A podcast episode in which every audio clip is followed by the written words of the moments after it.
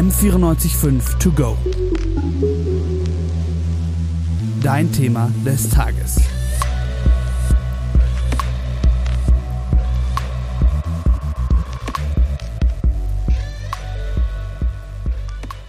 Heute bei M945 To Go geht's um Trophäenjagd und Artenschutz sozusagen oder genauer gesagt das Verhältnis der beiden Dinge zueinander.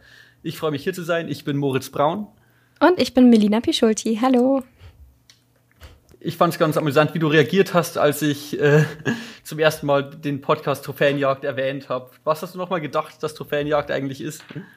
Ja, also ich dachte, Trophäenjagd ist äh, einfach, wenn äh, weiße alte Männer nach Afrika ziehen und dann dort äh, Tiere erschießen, nur um dann eine schöne Trophäe mit nach Hause zu nehmen. Mehr habe ich dahinter ja. nicht gesehen. ja, ganz am Anfang hast du sogar noch gedacht, es geht um, um Trophäenjagd in Videospielen, weiß ich noch. ah, das, das, das meinst ist, du. Ja. ja, ja, zuerst dachte ich die, ähm, genau, ja, wenn man bei der Playstation zum Beispiel, wenn man ein Spiel spielt und man war besonders gut und dann bekommt man eine ganz tolle Trophäe.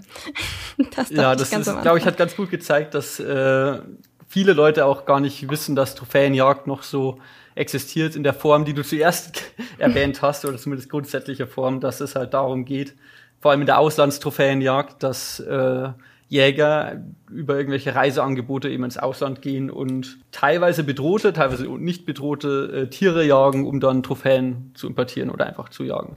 Du hast es äh, davor schon gekannt oder erst durch den Podcast jetzt darauf, Aufmerksamkeit, darauf aufmerksam geworden? Mm, du meinst, dass es Trophäenjagd gibt? Ja. Ähm, ja, also wie gesagt, ich habe es äh, gewusst, dass es das gibt, aber ähm, die Ausmaße, was Trophäenjagd eigentlich alles sein kann, das war mir nicht bewusst. Ich habe dafür auch mit äh, dem Deutschen Jagdverband gesprochen und mir so ein bisschen erklären lassen, wie Trophäenjagd heute überhaupt so im, im, im Grunde funktioniert.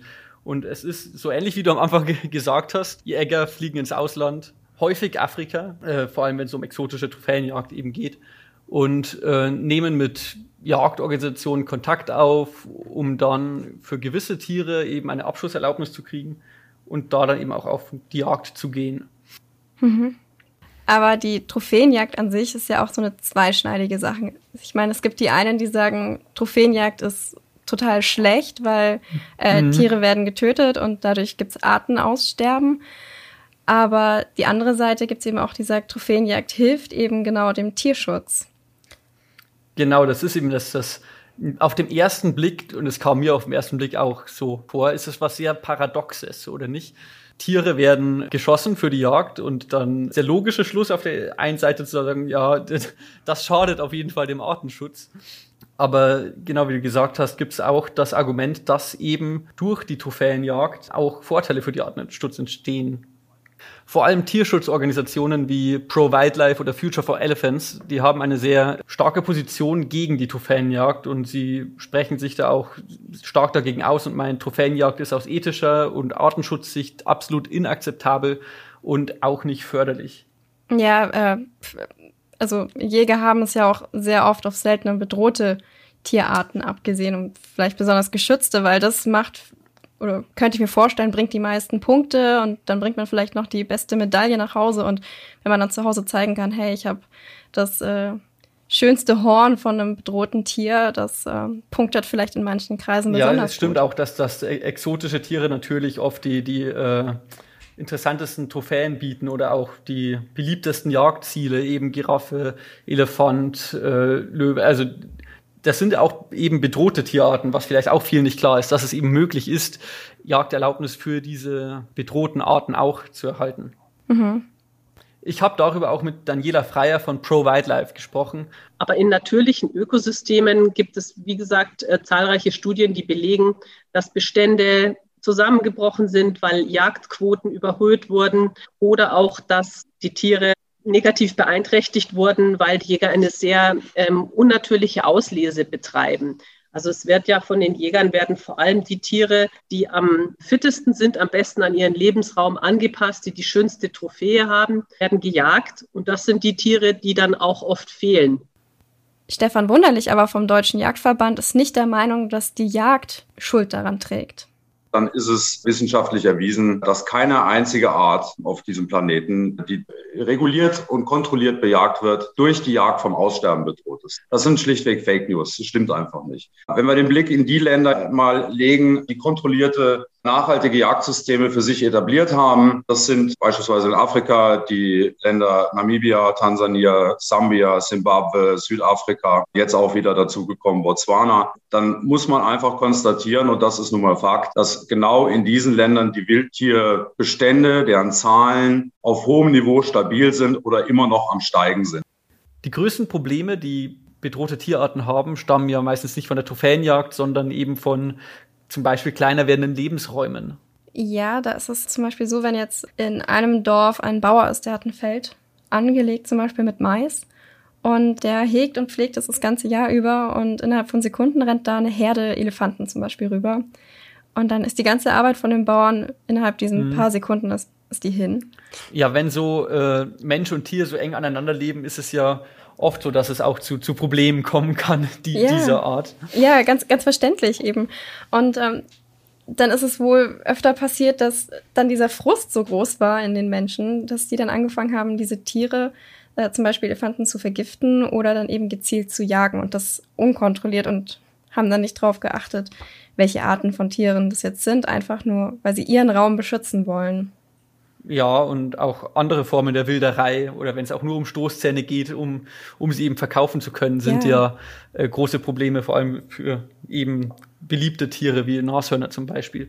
Und da fehlt es oft auch an finanziellen Mitteln, eben diese Wilderei zu unterbinden. Ein Ansatz ist, äh, so kontrovers er auch ist, ist eben, dass da die Einkommen von Trophäenjagd dafür verwendet werden können, dafür mehr Schutz zu sorgen. Ja, genau, das ist dann eben eine kontrollierte Einnahmequelle und nicht mehr unkontrolliert äh, Geld, Geld, Geld für Elfenbein zu gewinnen. Ein anderes Problem allerdings, das auch mit so Fanjagd einhergeht, ist, dass es schon auch seltsam für die lokale Bevölkerung sein kann oder auch zu Spannungen sorgen, wenn diese bedrohten Tiere tabu sind für, für die Einheimischen zu jagen, die eventuell davon profitieren könnten, aber dann eben reiche Trophäenjäger aus dem Ausland kommen. Darauf hat mich auch Daniele Freier von Provide Life hingewiesen. Man sendet da natürlich auch ein völlig falsches Signal an die Menschen vor Ort. Man muss sagen, es geht ja viel um streng geschützte Arten. Also die Menschen, die vor Ort mit den Tieren leben, dürfen diese ja nicht schießen. Wenn sie das tun würden, kämen sie meistens für viele Jahre ins Gefängnis. Reicher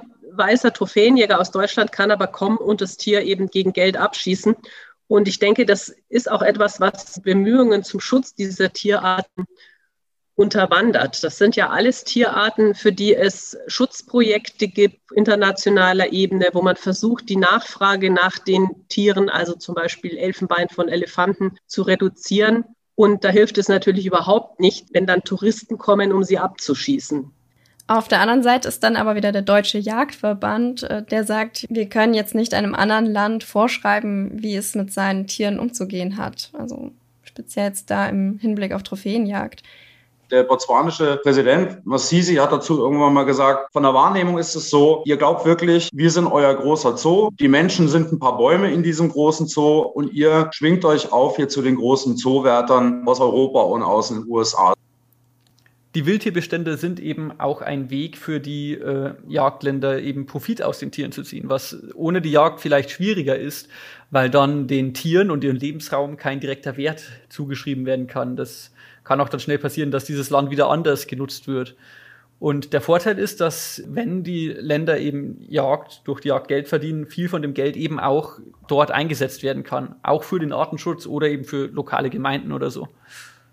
Hm, aber Daniela Freier von Pro Wildlife hingegen meint, dass das Geld gar nicht so eins zu eins ankommt. Es gibt aber auch verschiedene ökonomische Studien, die zeigen, dass bei den Menschen vor Ort wirklich nur Centbeträge oder bestenfalls ein paar Euro pro Jahr ankommen, weil den großen Profit die Jagdreiseanbieter machen. Ja, das ist auch ein interessanter Streitpunkt, der auf beiden Seiten vertreten ist, weil auf der einen Seite sagen Gegner der Trophäenjagd, dass kaum Geld bei lokalen Gemeinden ankommt. Und auf der anderen Seite sagen Befürworter der Trophäenjagd, so und so viel Prozent kommen eben bei der lokalen Bevölkerung an. Es gibt eine ganz aktuelle Studie von, von Anfang diesen Jahres, wonach die Einnahmen aus der Jagd je nach Land zwischen 20 bis 100 Prozent der Einnahmen direkt an die lokalen Kommunen gehen. Aber zwischen 20 und 100 Prozent ist jetzt schon eine große Spanne. Ja, das äh, hängt eben auch immer sehr davon ab, in welchem Land die Jagd stattfindet. Und da gibt es natürlich extrem viele unterschiedliche Jagdländer und damit auch unterschiedliche Jagdgesetze oder Umgangsweisen mit der Trophäenjagd. Deswegen ist das auch als Thema muss man das schon auch sehr differenziert betrachten, je nachdem, wo die Jagd stattfindet. Mhm. Aber die Jagd ist eben in vielen Orten ein wichtiger Faktor, der nicht leicht ersetzbar ist. Äh, Gibt es dann noch Alternativen zur Jagd? Also vielleicht welche, die da stabiler sind, wie jetzt vielleicht Tur Fototourismus oder irgendwelche anderen Projekte? Ja, Fototourismus wird oft erwähnt, auch in, in Debatten um Trophäenjagd oder eventuelle Alternativen. Aber be beide Seiten wissen, dass Massentourismus nicht in jeder Art gut ist. Also auch der kann schädlich sein. Meint auch Daniela Freier. Der Massentourismus ist natürlich auch nicht ökologisch, aber es gibt ja auch einen naturverträglichen, immer mehr Ökotourismus, wo Menschen bereit sind, auch höhere Preise zu zahlen und dann eben weniger Besucher kommen. Und das ist sicher die bessere Alternative zur Trophäenjagd. Aber es gibt auch andere Projekte, wo Projekte direkt durchgeführt werden mit den Menschen vor Ort, wo wir als ProWildlife zum Beispiel auch verschiedene Projekte fördern in afrikanischen Ländern, wo den Menschen eben alternative Einnahmequellen geschaffen werden. Da finde ich es jetzt ein bisschen fraglich, ob das auch wirklich auf jedes Land oder auf jeden Teil eines Landes einsetzbar ist, weil die Jagd oder Wild hält sich ja auch ganz oft in Bereichen auf, die vielleicht jetzt nicht gerade so schön sind für ein mhm. Fotomotiv, die sich dafür nicht eignen würden. Und da will dann keiner mehr hin und da fehlt dann das Geld. Da fehlt dann die Möglichkeit von Alternativen, die auch für den Artenschutz äh, hilfreich sind. Und dann sieht es schnell auch ganz äh, schlecht für die Tiere aus, meint auch der Deutsche Jagdverband. Da muss ich dann immer fragen, wie sieht denn die Alternative dazu aus? Nehme ich die Jagd, dann schwindet das Interesse der Bevölkerung wieder an diesem Wildtier. Die Einnahmen müssen natürlich irgendwo ersetzt werden. Dann treten plötzlich andere Landnutzungsformen in Erscheinung, wie zum Beispiel äh, Viehzucht, Landwirtschaft, Holzabbau, wie Bergbau, eben Nutzungsformen, die absolut nicht wildgerecht sind. Die führen dann automatisch eben zum Verlust von, von Lebensräumen dieser Wildtiere. Trotzdem fordern aber Tierschutzorganisationen wie zum Beispiel Pro Wildlife ein Importverbot von Trophäen.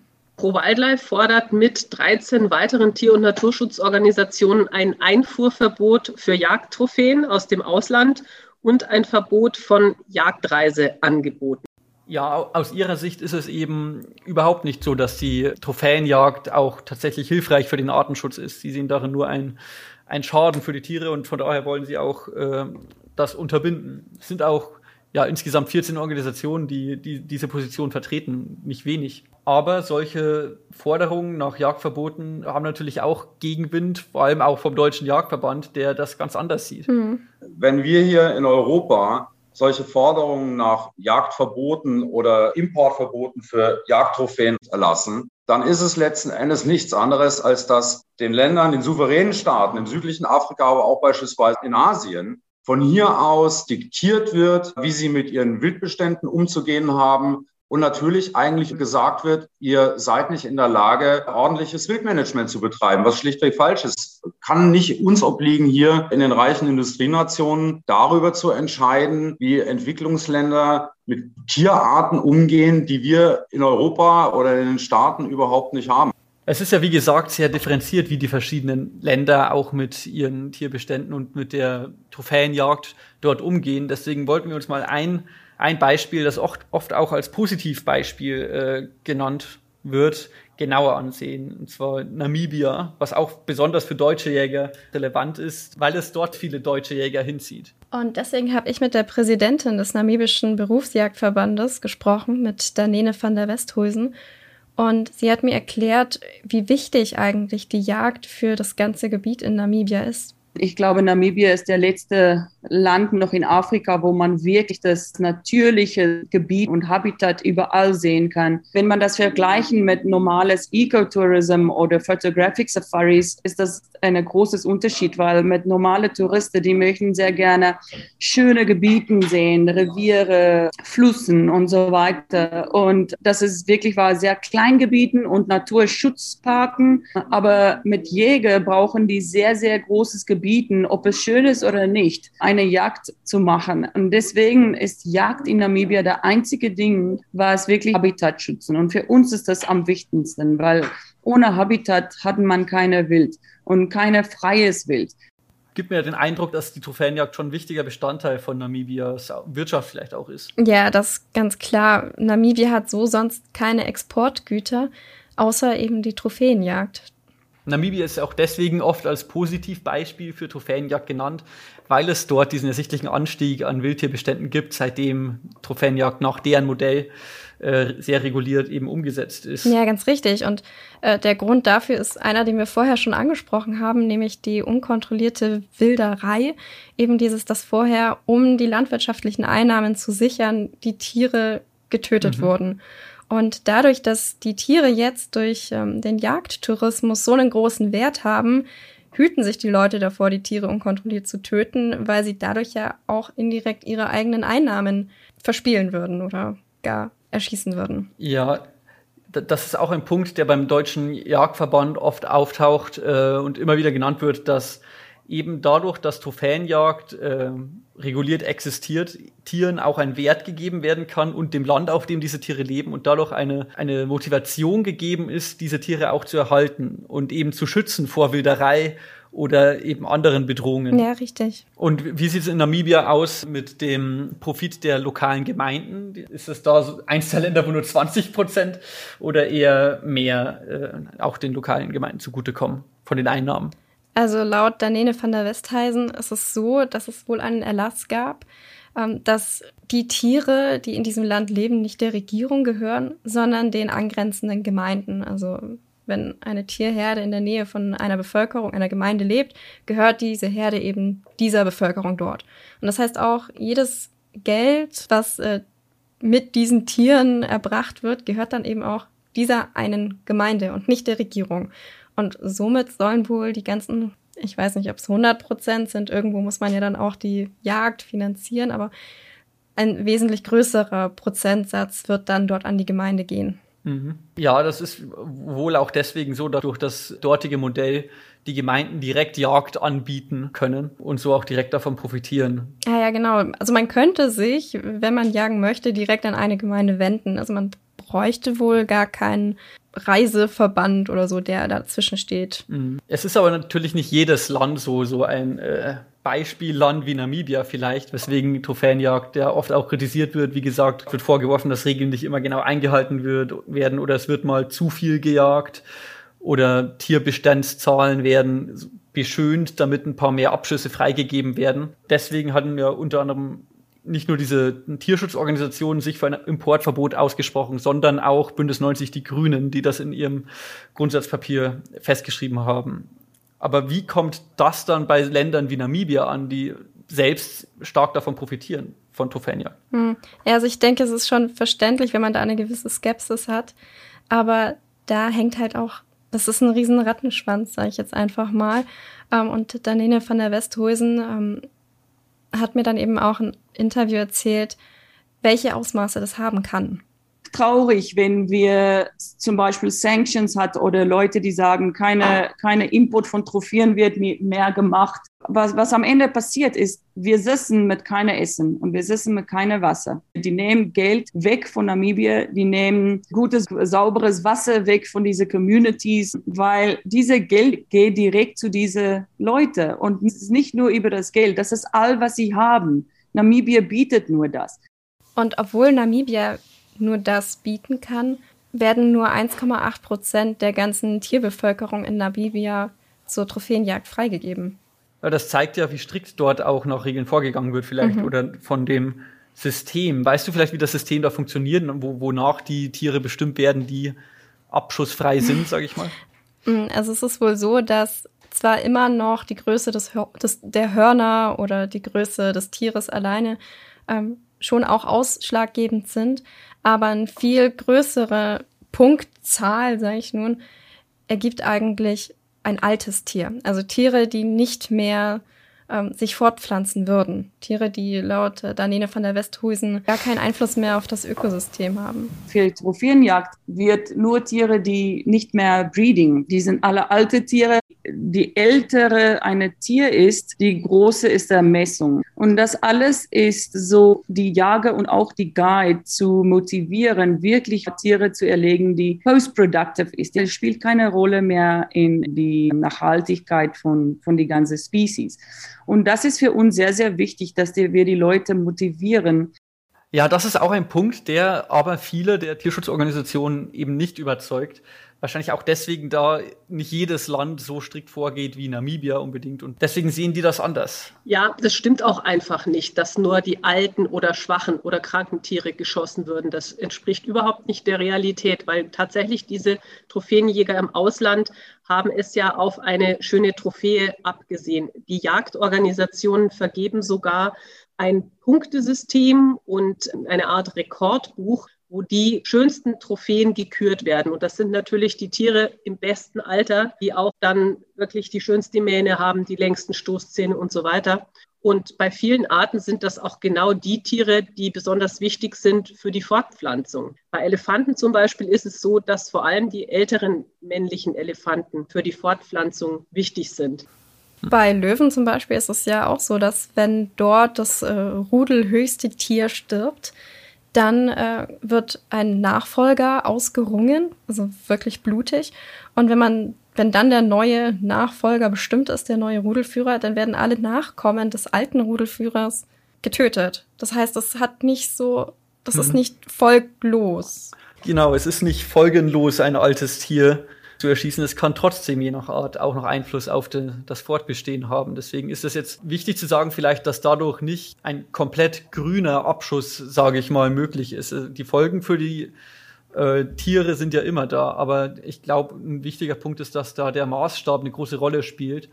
Zum Beispiel beim Markohr, der Schraubenziege in Pakistan, ist es so, dass der Bestand momentan über 3000 beträgt und im Jahr da werden davon sechs Lizenzen zum Abschuss gegeben. Also es ist ein sehr kleiner Bestandteil, der zumindest bei diesem Beispiel auch äh, freigegeben wird und dadurch eigentlich ein relativ kleiner bzw. vernachlässigbarer Effekt bei der Trophäenjagd, der allerdings nicht überall so zu verteidigen ist weswegen Organisationen wie Provide Life eben auch nach Alternativen suchen. Es gibt zahlreiche Alternativen und es entwickeln sich auch immer mehr Projekte. Natürlich ist es etwas, was man ausbauen muss. Aber ProWildlife unterstützt zum Beispiel auch Projekte in afrikanischen Ländern, die ein friedliches Zusammenleben von Menschen und Tieren fördern und versuchen, den Menschen dort alternative Einnahmequellen zu schaffen. Das klingt jetzt sehr theoretisch, aber was wäre jetzt so ein Beispiel?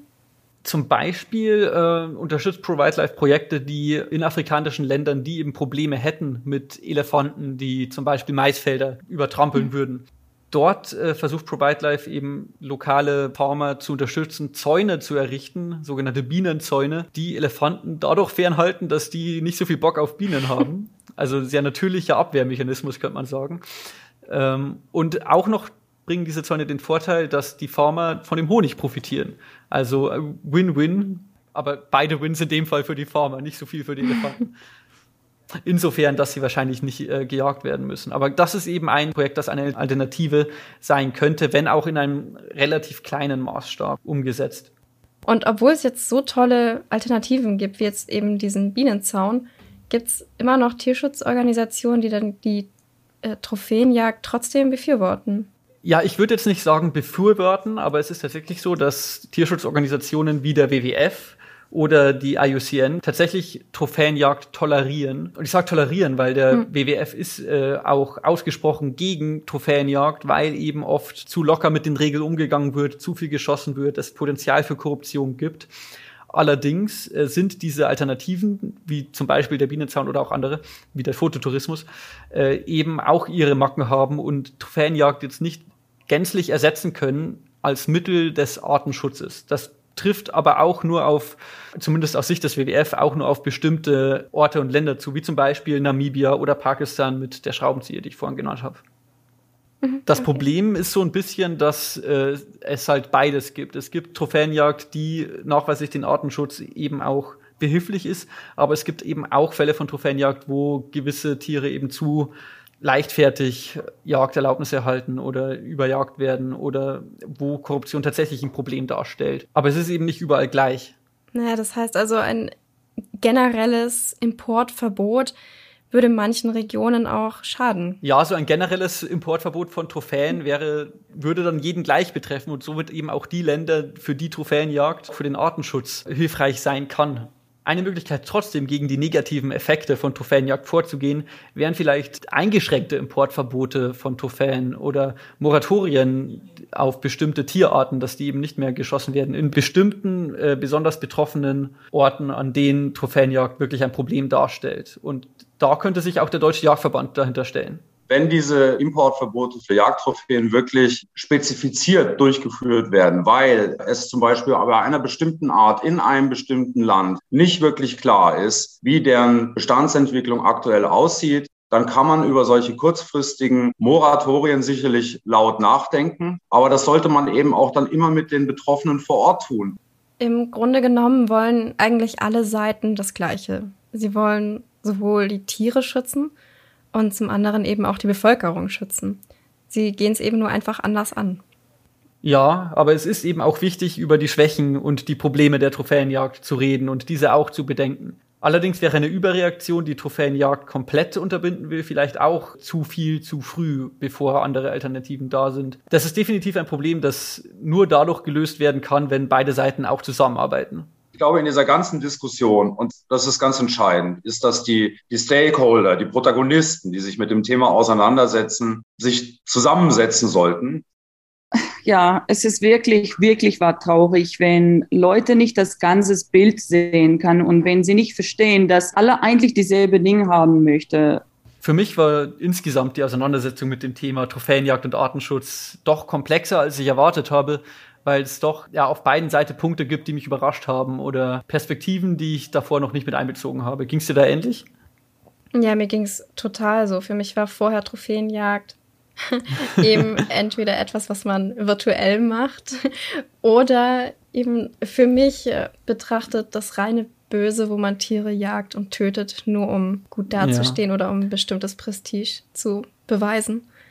Um, ähm, und ich hätte niemals gedacht, dass es äh, da auch noch andere Seiten gibt, wie eben die, die den Tierschutz fördern können. Das war für mich komplett neu. Ja, ich will es jetzt definitiv nicht schönreden oder so tun, als gäbe es keine Probleme in der Art und Weise, wie verschiedene Länder mit Trophäenjagd umgehen. Vor allem, weil es eben so viele verschiedene Länder gibt, in denen Trophäenjagd existiert und es überall ja. Potenzial zu Problemen gibt, auf jeden Fall.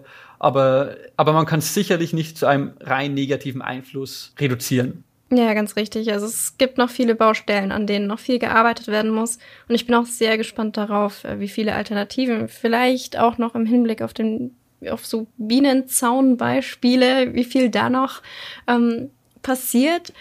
Ähm, ja, schönreden können wir es nicht, aber es ist auf jeden Fall schon mal eine kleine Erleichterung zu wissen, dass es nicht rein böse ist. Ja, dann an dieser Stelle nochmal vielen Dank an alle InterviewpartnerInnen, die sich uns zur Verfügung gestellt haben. Und natürlich auch ein großes Dankeschön an alle ZuhörerInnen.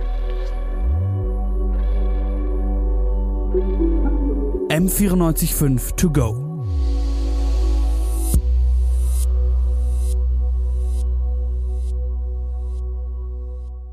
M945 To Go ist eine M945 Produktion. Ein Angebot der Media School Bayern.